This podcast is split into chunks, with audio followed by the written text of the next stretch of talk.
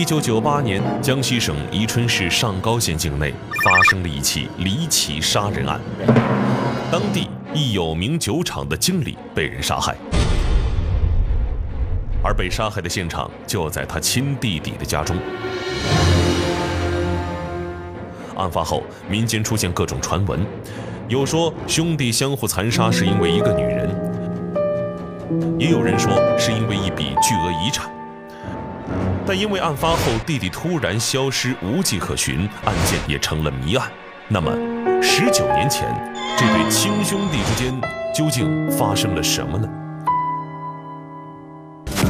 究竟是什么让弟弟杀害自己的亲哥哥呢？这是一本已经泛黄的案件卷宗，里面记载了1998年发生在江西省上高县境内的一起离奇杀人案。十九年来，这起案件一直悬而未决。据案卷记载，1998年5月8号。宜春市上高县公安局刑警大队接到一位女士报案，称她的丈夫陈国华从五月四号吃完中午饭离家之后就一直没有回来。她四处打听过丈夫的去向，却始终没有结果。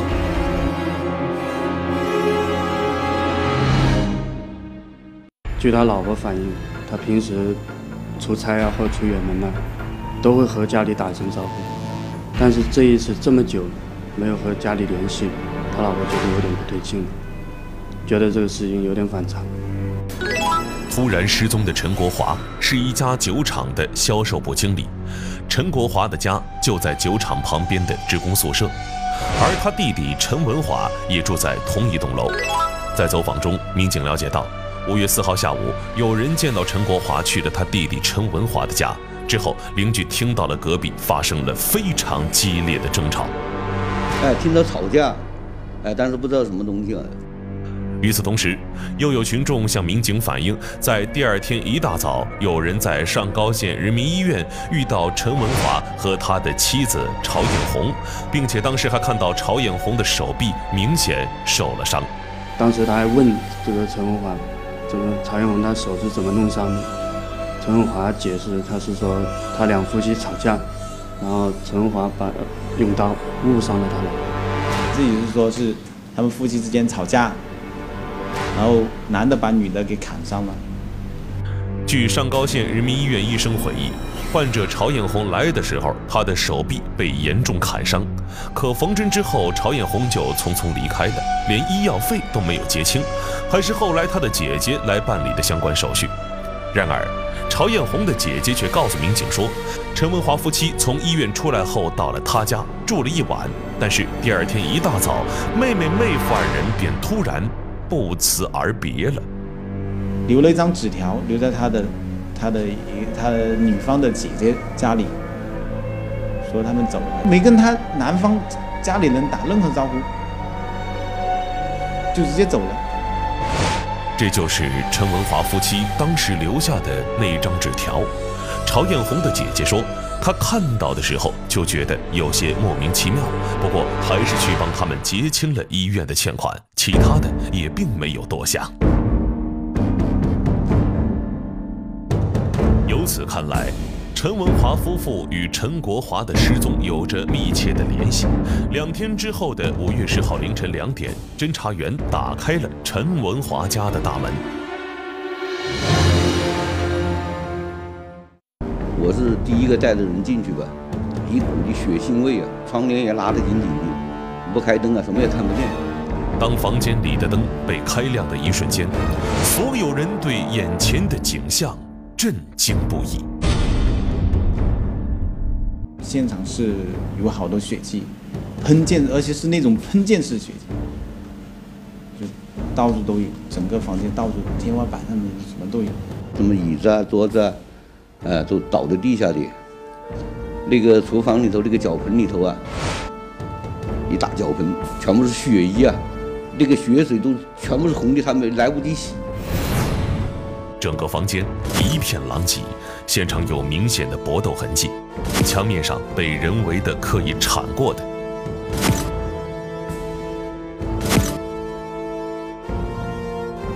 一把菜刀和榔头上都还残留着血迹。不过，民警在现场却并没有发现陈国华的尸体。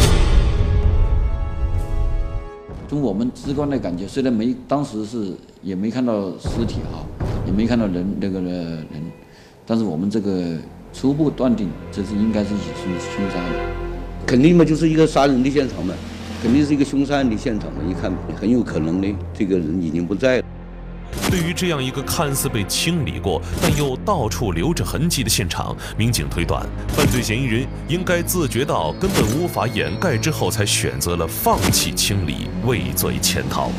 从我们现场勘查人来讲，这个犯罪嫌疑人确实想那个想清理干净，但是这个现场哈，一个是确实那个痕迹物证哈，包括的比较多，那个破坏的也包括血迹，从四扇墙。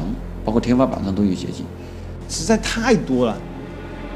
整个房子都是他，他想清理的话，除非他把所有的材料再重新放出来。种种迹象表明，陈国华在五月四号到过弟弟陈文华家里之后，就再没有出现过，而陈文华的家很可能就是他遇害的第一现场。可是，让侦查员疑惑不解的是，如果陈国华真的是在这里遇害的，那么他的尸体会在哪儿呢？陈文华，陈国华的弟弟，一九六八年六月出生，上高县人，在部队服过役，退伍后回到上高，在当地经营一家商贸公司，生意十分红火。那我们了解，陈文华可能是一个比较好强，然后。平时也不怎么说话，比较传统。陈文华脑子很灵活，为人也非常仗义，曾经借钱给一个叫李怡的朋友购买大货车。而案发后第二天深夜，酒厂的门卫向侦查员反映说，他们曾见到这辆货车开进酒厂宿舍，陈文华和司机还往车上搬了些东西，就匆匆离开了。晚上呢，可能十二点多钟吧，好像还。从他们家拖走了两麻袋东西我，都不知道什么东西了。于是侦查员找到了李一。面对民警，李一交代：五月五号深夜，他突然接到陈文华打来的电话，说是要他帮忙去家里拖点东西。于是他立马就开车过去了。他是跟这个犯罪嫌疑人一起开的这个挂车，也是开到这个湖南的浏阳境内高速上面，啊，就是拖下。两麻袋东西，但是是拖到这个这个公路旁边呢，一个小山坡上，就在这里埋掉了。五月十一号，在李仪的指认下，侦查员在浏阳到长沙高速公路旁边的一座小山坡上，挖出了被他们埋下的两个麻袋。打开之后，里面赫然是一具已经被肢解的尸体。这个尸体已经腐败了，已经肢解了，肢解成两段了。嫌疑人家属一看。就哭得稀里哗啦，嗯，就确定这个，这个就是嫌嫌死死者，嗯。经法医鉴定，受害人陈国华是被人用锐器和钝器反复砍击和打击头部，造成严重颅脑损伤并大量失血而死亡。而当民警进一步讯问陈文华的下落时，李怡却表示，他把陈文华送回上高县后，两人就分了手。至于陈文华之后去了哪里，他并不知道。陈文华家中共有五个兄弟，受害人陈国华是老大。根据家属向警方的反映，平日里陈文华和陈国华两兄弟间不但没什么矛盾，而且关系呢可以说是很好。而陈文华的妻子曹艳红和陈国华还是酒厂的同事，关系也一直不错。他把自己的亲哥哥杀了，这又是两夫妻，我们当时也不能理解。哪里有这么这么大的深仇大恨？当时也比较吃惊，也比较那个，心里也比较觉得比较奇怪。这个女的就是通过这他哥哥陈国华介绍认识给，给她弟弟亲弟弟陈文华，然后两夫妻结了婚。让侦查员们深感不解的是，既然两兄弟原本关系亲密，为什么陈文华突然会对亲哥哥痛下杀手，甚至还残忍分尸呢？酒厂经理被亲弟弟杀害的消息一经传开，整个上高县城引起了巨大的轰动，社会影响还是蛮大的。当时这个案子，这类的案子基本上没有在上高。从我参加工作到现在，也没有发生，也没有发生过这类案子。一个是发生在县城，第二个这个对象也比较特殊，上高酒厂的销售的销售的经理，在当时上高也是算一个有点影响的人物。随着陈文华和曹艳红的畏罪潜逃，警方对这两名犯罪嫌疑人的追捕也全面展开。对他的社会关系呢，就开始这个了解，在外地还有什么亲属啊、联系人呢？哎，把这他的所有的社会关系先搞清楚了。然而，经过调查，侦查员很快发现，陈文华和曹艳红的社会关系十分复杂，尤其是曹艳红，她是宜丰人，家乡的亲戚很多，而且分布很散，无疑这也给警方追踪这两名犯罪嫌疑人的可能落脚点增加了难度。女方这边有好多兄兄弟姐妹，反正遍布全国各地，好多好多人在都在外面开厂。厂房什么的，好多，而且又有好多离婚了的，离婚了又另外找了人，所以这里面关系太复杂。南方这边也有好多兄弟姐妹。不仅如此，侦查员还调查到一个情况：陈文华和曹艳红在逃跑前从银行提走了一大笔现金，有了强大的经济支撑，肯定会让他们的逃亡躲藏变得更加隐蔽。带了十六万块钱走，我当时你说，当时一九九八年那个时候十六万，是吧？已经算是很多了在之后的日子里，警方曾多次派出侦查员奔赴湖南、重庆、安徽、广西、浙江、甘肃等等地方进行摸排调查，但遗憾的是，最终每次都是无功而返。而这期间，两名犯罪嫌疑人几乎再没有给他们任何亲戚打过电话，更没有露过面，就如同人间蒸发了一般。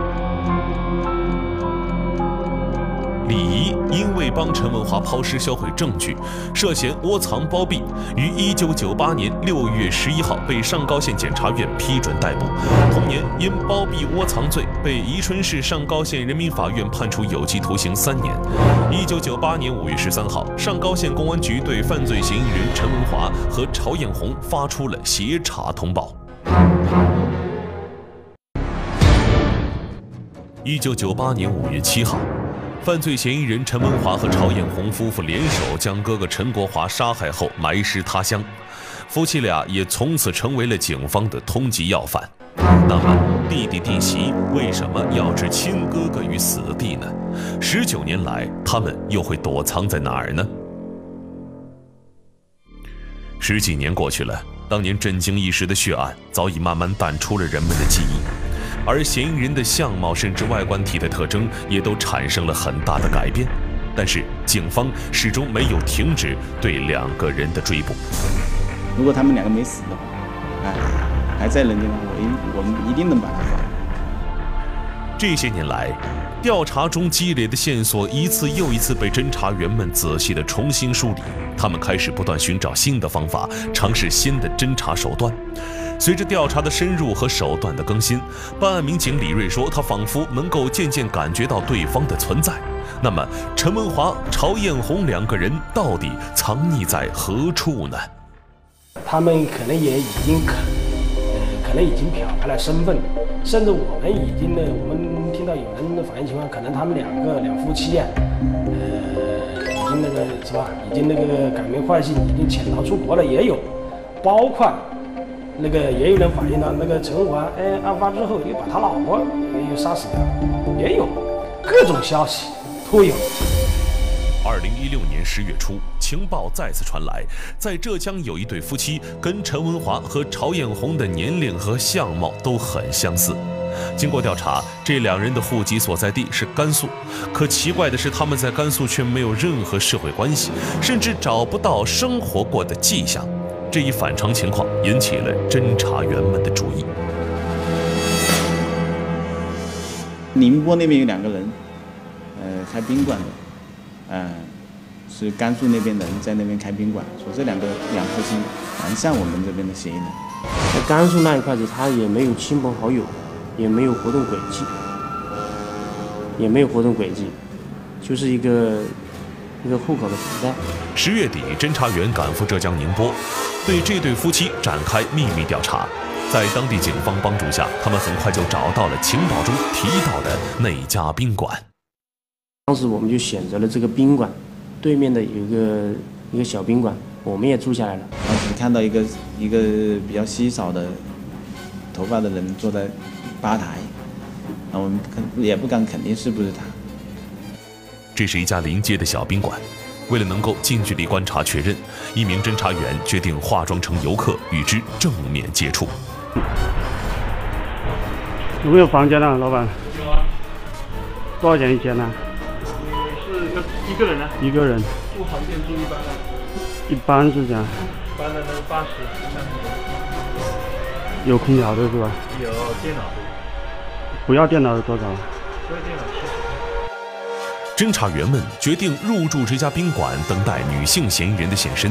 当嫌疑人出现时，侦查员借机搭讪：“哎，大哥，房间有网线吗？我自己带了电脑的，可能有有网线。等下等下帮我拿一个嘛。还有一个晾衣服是晾的。晾衣服的话，就下面也可以晾。你房间内的话，那那里也可以挂。下面是晾哪里？衣服多嘛？你看那里面都是别人晾的。哦。”有四五件衣服，我自己。没问题，哪有晾好，行。虽然这名女子始终没说一句话，不过侦查员还是清晰地记录下了她的相貌特征。回来之后，把这个设备里面的录像导出来，我们一起看，抓住了几个特征，比如男性这个男的，他眉毛怎么样，他这个额头，这个女的还是有点特征，有一个痣啊。这个脸上有个痣，跟那个我们一代镇的那个照片还是非常相似。面对家乡的民警，陈文华知道他们的逃亡生涯彻底结束了。而对于十九年前自己杀害自己的大哥，并分尸埋尸他乡的犯罪事实，也是坦然承认。那么，陈文华夫妇当年为什么要残忍杀害自己的亲哥哥呢？当揭开真相的时候。一段藏在夫妻俩心中的耻辱往事也浮现出来。陈文华在家中排行老五，在几个哥哥中，他跟大哥陈国华的感情最好，也最信任大哥。当年陈文华还在部队服役，哥哥陈国华已经是上高县酿酒厂的销售经理，经常出差去看他，而曹艳红也在酒厂工作。在大哥的介绍下，两个人确定了恋爱关系。我这哥哥呢，就是说让我回回家，不要体干了，就在家里也有很好的发展。那我也放弃了体干的机会，就回来了。所以当初呢，就是觉得也是百思不解。现在想起来也是比较后悔的事情。陈文华说，一九九八年四月份的一天，他在和二哥喝酒时，酒后的二哥无意间说出了一些话，让他听后非常震惊。自然就说，我这个大哥呢，就是对我们这兄弟呢都不好，对兄弟的女人都没放过。我当时，我当时就在想，他是对哪一个兄弟？因为我还有三兄四兄弟嘛。但是我四兄弟呢，这些人呢，三兄弟的老婆都是他介绍的。在陈文华心里，大哥是一个事业成功的人，也是自己最崇拜和信任的人。但是，二哥说的话却让他始终无法释怀。最终，陈文华还是忍不住，直接向妻子曹艳红提出了疑问。我说：“你跟那个我大哥是不是有不正当的男女关系？”我就直接问他了，他沉默了。他沉默了呢，然后呢，我就知道有问题了。然后他接着就说了，他说是。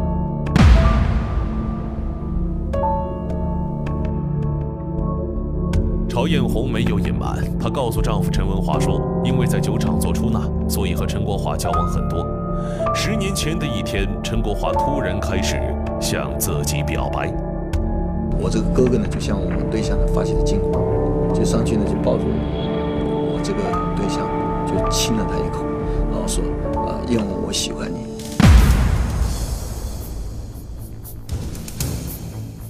在曹艳红的审讯笔录中。”他这样描述了当年的情景。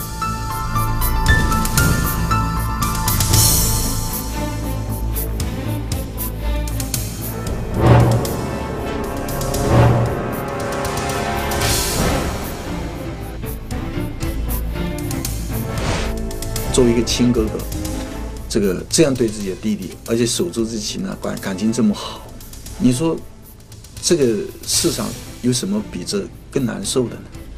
这不就牵涉到就是说杀父之仇夺妻之恨？知道真相之后，陈文华当即向曹艳红提出了离婚。不过，在曹艳红的苦苦哀求之下，陈文华最终勉强同意，只要他断绝与大哥的不正当关系，他们还是可以继续生活下去。但是，让他没有想到的是，五月四号，他临时有事回家，一进门就看见哥哥和妻子做着不堪入目的事情。他说：“我跟你实话实说，他也很狂的一个人。他说，如果你不是我的亲弟弟，那么曹艳红的第一次也不是你。你说你听了这个话气不气？这不是在语言上攻击我的，他的意思就是，这是看在我是他的亲弟弟，我老婆的第一次性生活不是跟跟他是跟了我。如果说不是亲兄弟。”那就是说，要跟他已经失去理智的陈文华立即奔向厨房，拿起了一把菜刀，狠狠地向大哥陈国华砍去。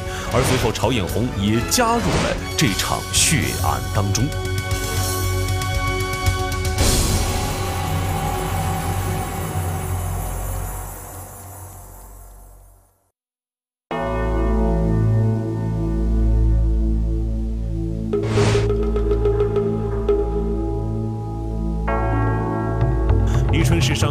刑警们十九年的艰辛追捕，不仅是为此案画上了一个圆满的句号，也是让这两个双手沾满鲜血的罪人得到他们应得的惩罚和解脱。